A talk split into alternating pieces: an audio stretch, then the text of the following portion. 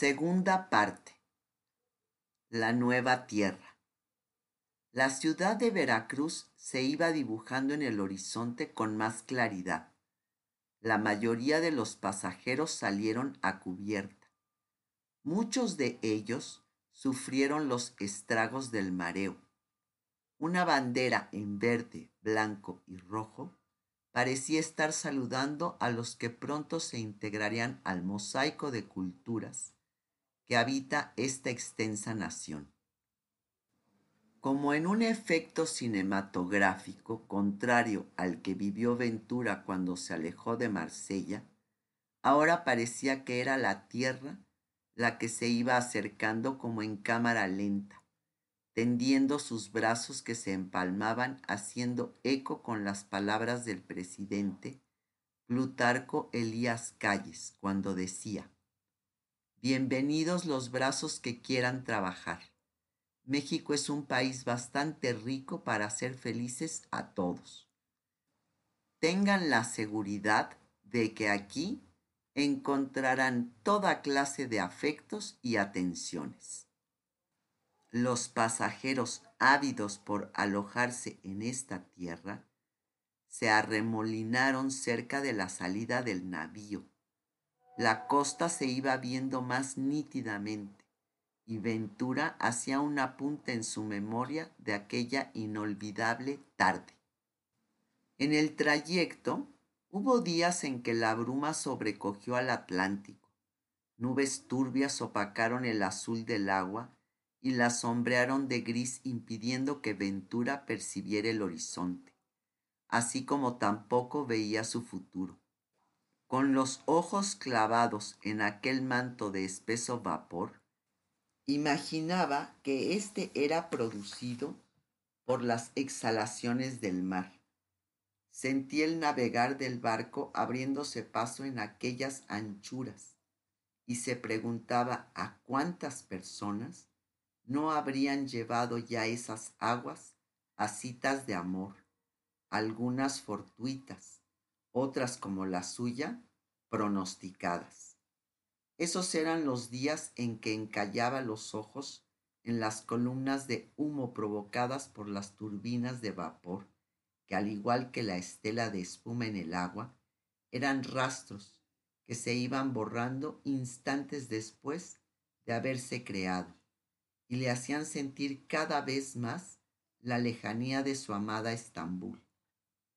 En esas jornadas húmedas creía que faltaba una eternidad para llegar a su destino y las sobrellevaba viendo su imagen en el espejo de plata y mango de madera, aquel regalo de familia que lejos de revelar su vanidad, más bien la ayudaba a recordar su propio rostro, a reconocer sus orígenes, su individualidad, su esencia entablaba diálogos con ella misma, provocados por la brisa solitaria.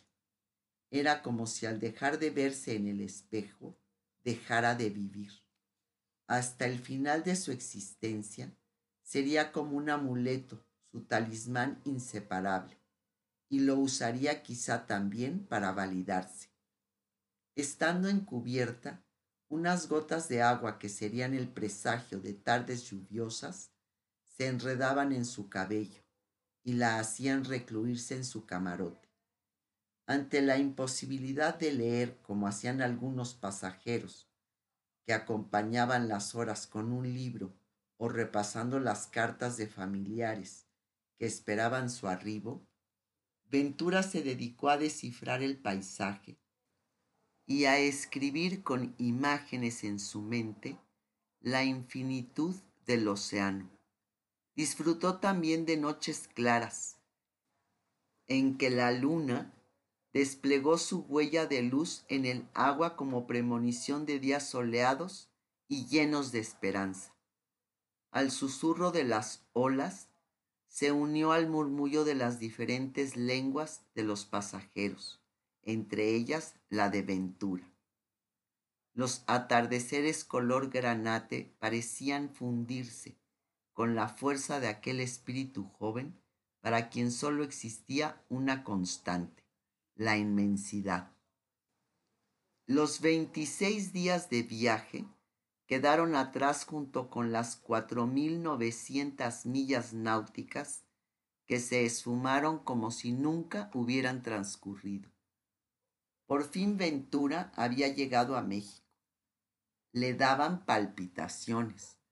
Una vez más enredó su mechón de cabello entre los dedos mientras tragaba saliva con dificultad.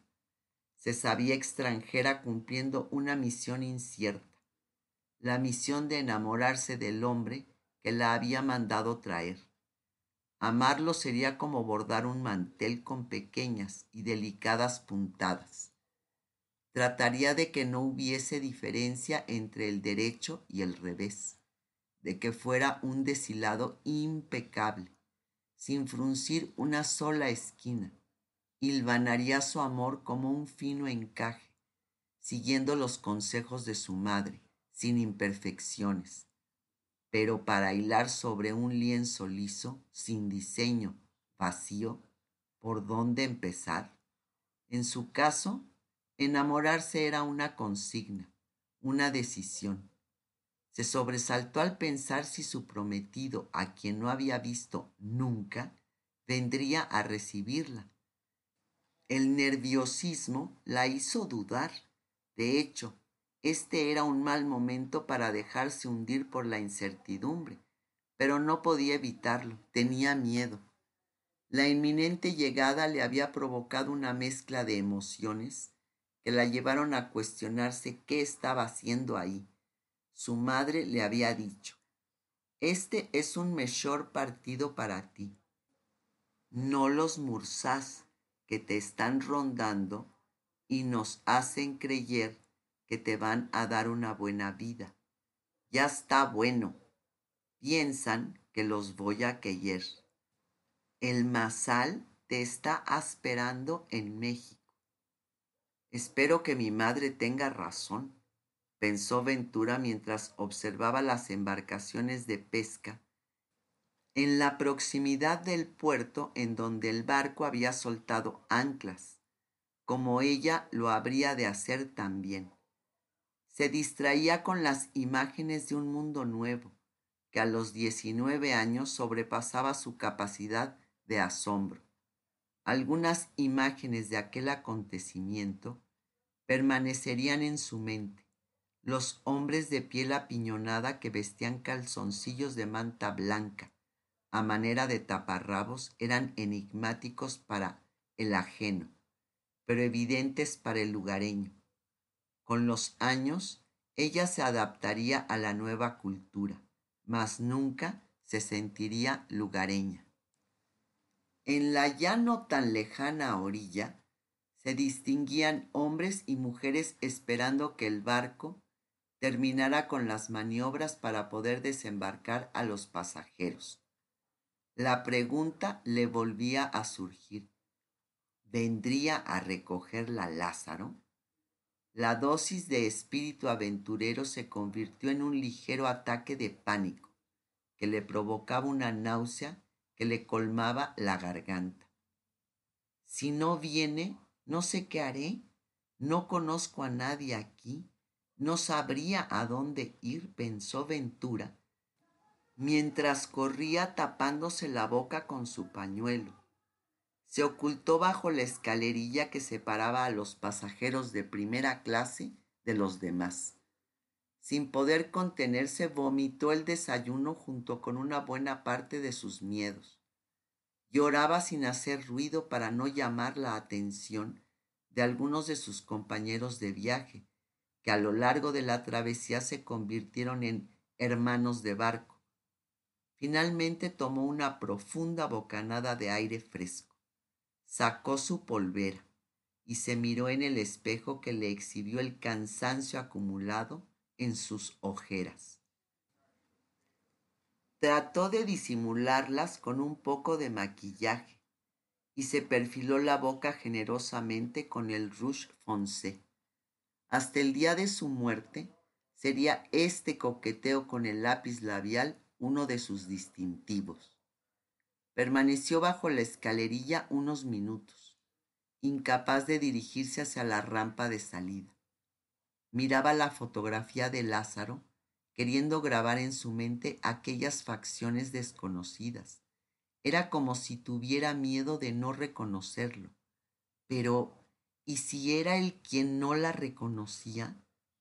Gobernada por sus pensamientos y dudas, salió de su escondite y comenzó a buscar con ansias ese rostro entre la gente.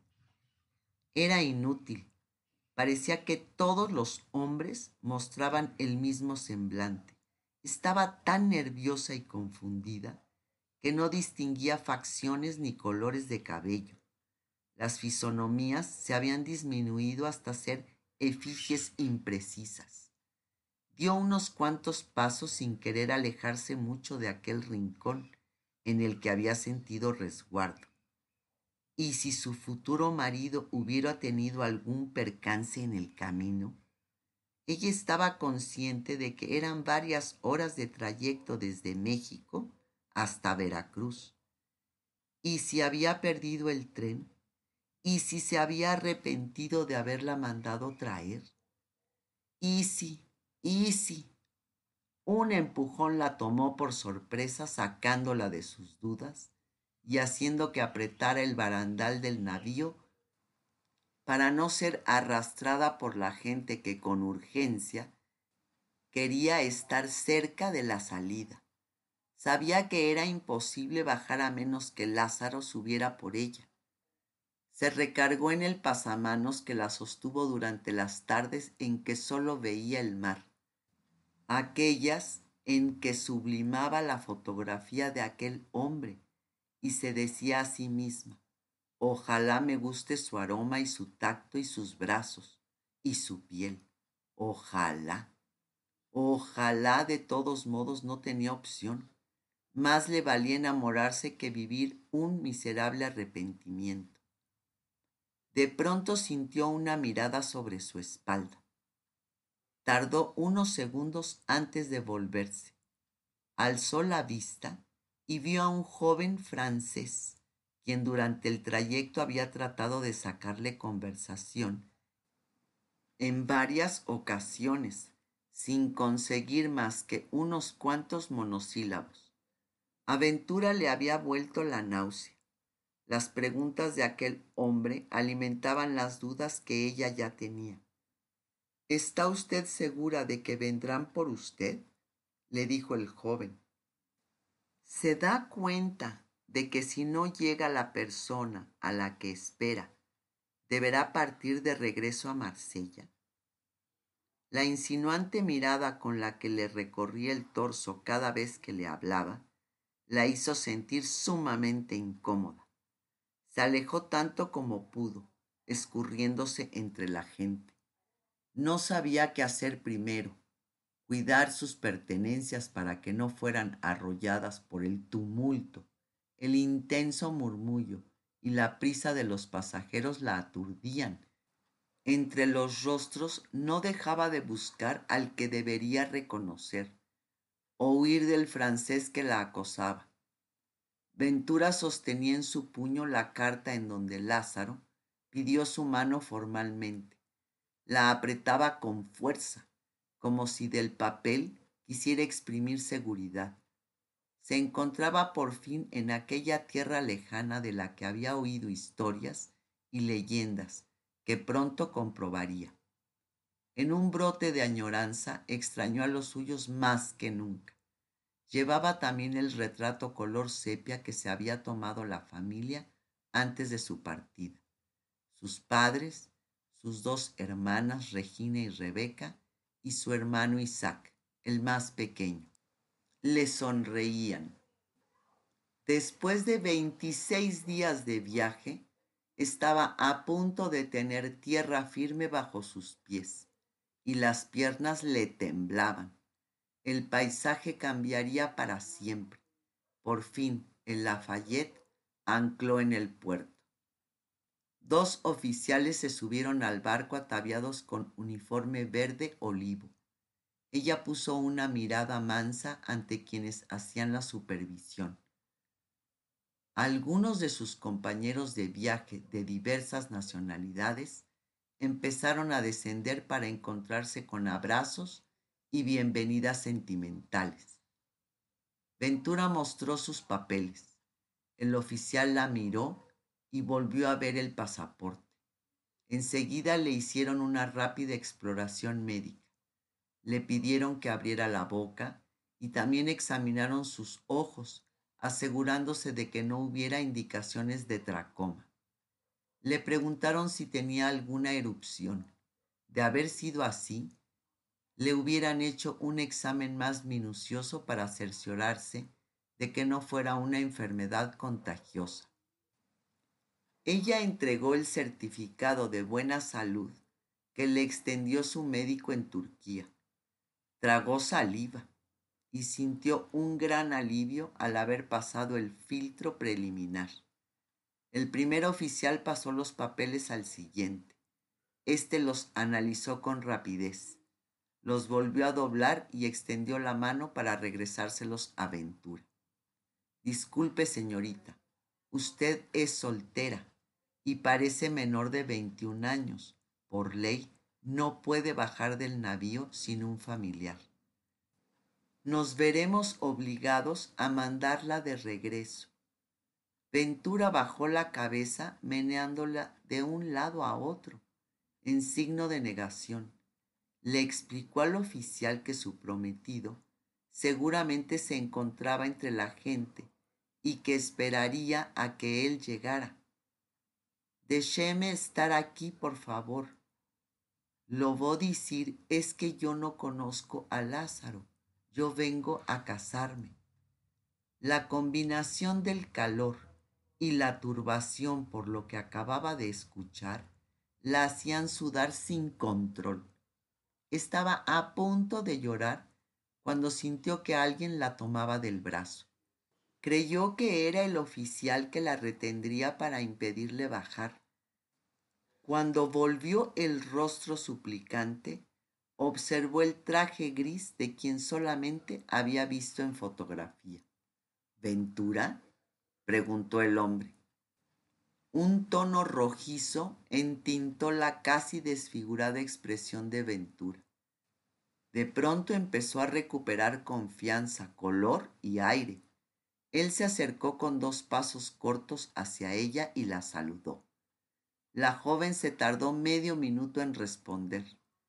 El vapor que se respiraba en el ambiente se tradujo en gotas de sudor en la nariz recién polveada. El verano de 1927 había visto una de las peores temporadas de lluvia en las costas de Veracruz. Lázaro le tomó la mano y se la besó. Virum querida, le dio la bienvenida asombrado por su belleza, que definitivamente rebasaba lo que la fotografía le había revelado. Tan solo acercarse a ella le trajo el aroma a dátiles de su tierra. Se llenó de melancolía y dicha a la vez mientras le decía, Yo soy Lázaro, tu prometido. Sabalí de ti. Debes haberte asustado cuando no me topaste. Ventura no podía ni hablar. Todavía escuchaba las amenazadoras palabras del oficial, que había dudado de su palabra, pero ahora quedaba confirmado lo que la inmigrante había expresado. Señor, yo soy el responsable de la manchevica. Ah, si es así, pasen por aquí y fórmense atrás de esta pareja en cuanto termine el juez con ellos acérquense para que los case. Ella se encontraba confundida y cansada. Se fijó poco en el novio, solamente notó que su rostro se veía un poco más adulto y menos angulado que en las imágenes que su cuñada Victoria le había mostrado. Tomó con fuerza entre sus dedos el hocico azul que su madre le había puesto alrededor del cuello Esperaba sacar de ahí fuerza en Teresa y, por supuesto, buena suerte. Ventura Eskenazi y Lázaro Carrillo se casaron aquella cálida tarde en el barco. Nadie estuvo ahí para relatar que la novia llevaba un vestido color marfil que se confundía con su piel. Nadie para tomar una fotografía que quedara como reminiscencia de que esa sería la primicia de una vida que echaría raíces definitivas en el nuevo mundo. Nadie para felicitar a la pareja o darles un abrazo con deseos de que pasaran una larga vida juntos. Nadie. Nadie los acompañó. Solo cientos de inmigrantes a su alrededor. El ambiente olía a café, a mango y a piña. El impetuoso bullicio del puerto hacía que Ventura no se sintiera tan lejos de su tierra. Específicamente recordaba el ruido del mercado egipcio. Al igual que en Estambul, las calles estaban colmadas de vendedores que trataban de llamar la atención con gritos y consignas. Por los corredores adoquinados del malecón desfilaban burgueses y catrines ataviados con pañuelos y reloj de bolsillo, elegantes damas que portaban guantes cortos y sombrero. Los mismos márgenes invitaban a mendigos, indígenas y marchantes de todo tipo. La música vagabunda se mezclaba con el tañido de las campanas de la iglesia. Ventura estaba tan agotada que sentía haber cruzado el Atlántico remando. Años más tarde les contaría a sus hijos y a mí, Sofía, su nieta. Nací el día que bajé del barco en Veracruz. Y es que descubrió el mundo en ese mismo instante. Caminaron hacia los portales. Ahí se sentaron un par de horas para que Ventura descansara y se llevara algo de comer a la boca algo con el sabor y la sazón de su suelo adoptivo. La comida mexicana le gustó desde el principio. Su paladar se acostumbraría al epazote y sobre todo descubrió que podría comer carpuz y ananás todo el año y no solamente un par de meses como en Turquía. Este hallazgo puso una sonrisa en su boca mientras se deleitaba con una jugosa sandía. Sentados en las sillas tejidas de bejuco del restaurante, ella alternaba su mirada entre el hombre con el que se había casado y a quien apenas conocía, y la gente que pasaba a su lado. Le impresionaron los sencillos campesinos que cargaban su cosecha en canastos, así como las mujeres con los pies sucios y descalzos, con ojos como capulines y trenzas color carbón que cocinaban en braseros. Ese día tomaron el tren que los llevó a su nuevo hogar en la Ciudad de México. Desde la pequeña ventana del vagón, Ventura observaba a la gente que parada en los andenes se despedía con ojos llorosos. Su corazón no pudo contenerse recargó la frente en el vidrio y lloró también. Su propio adiós estaba todavía muy fresco. Recordó cómo la última noche en casa su mamá y sus hermanas le pasaron una charola de pescados por la cabeza, palamida y leberc. Esta costumbre sirve para que la novia tenga muchos hijos. Y ya que no sabían si en México se estilaba hacer esto, habrían preferido no correr el riesgo de dejarla sin la tradición referente a la fertilidad, no fuera a ser que por ello no procreara. Podía oler todavía en su recuerdo el agua de rosas que sutilmente le salpicaron, siguiendo las usanzas de las bodas en su sinagoga. Después de un par de minutos, el silbato de la locomotora la arrastró de nuevo a su presente. Las vías del tren rechinaban acallando el ámbar de las lunas de Estambul.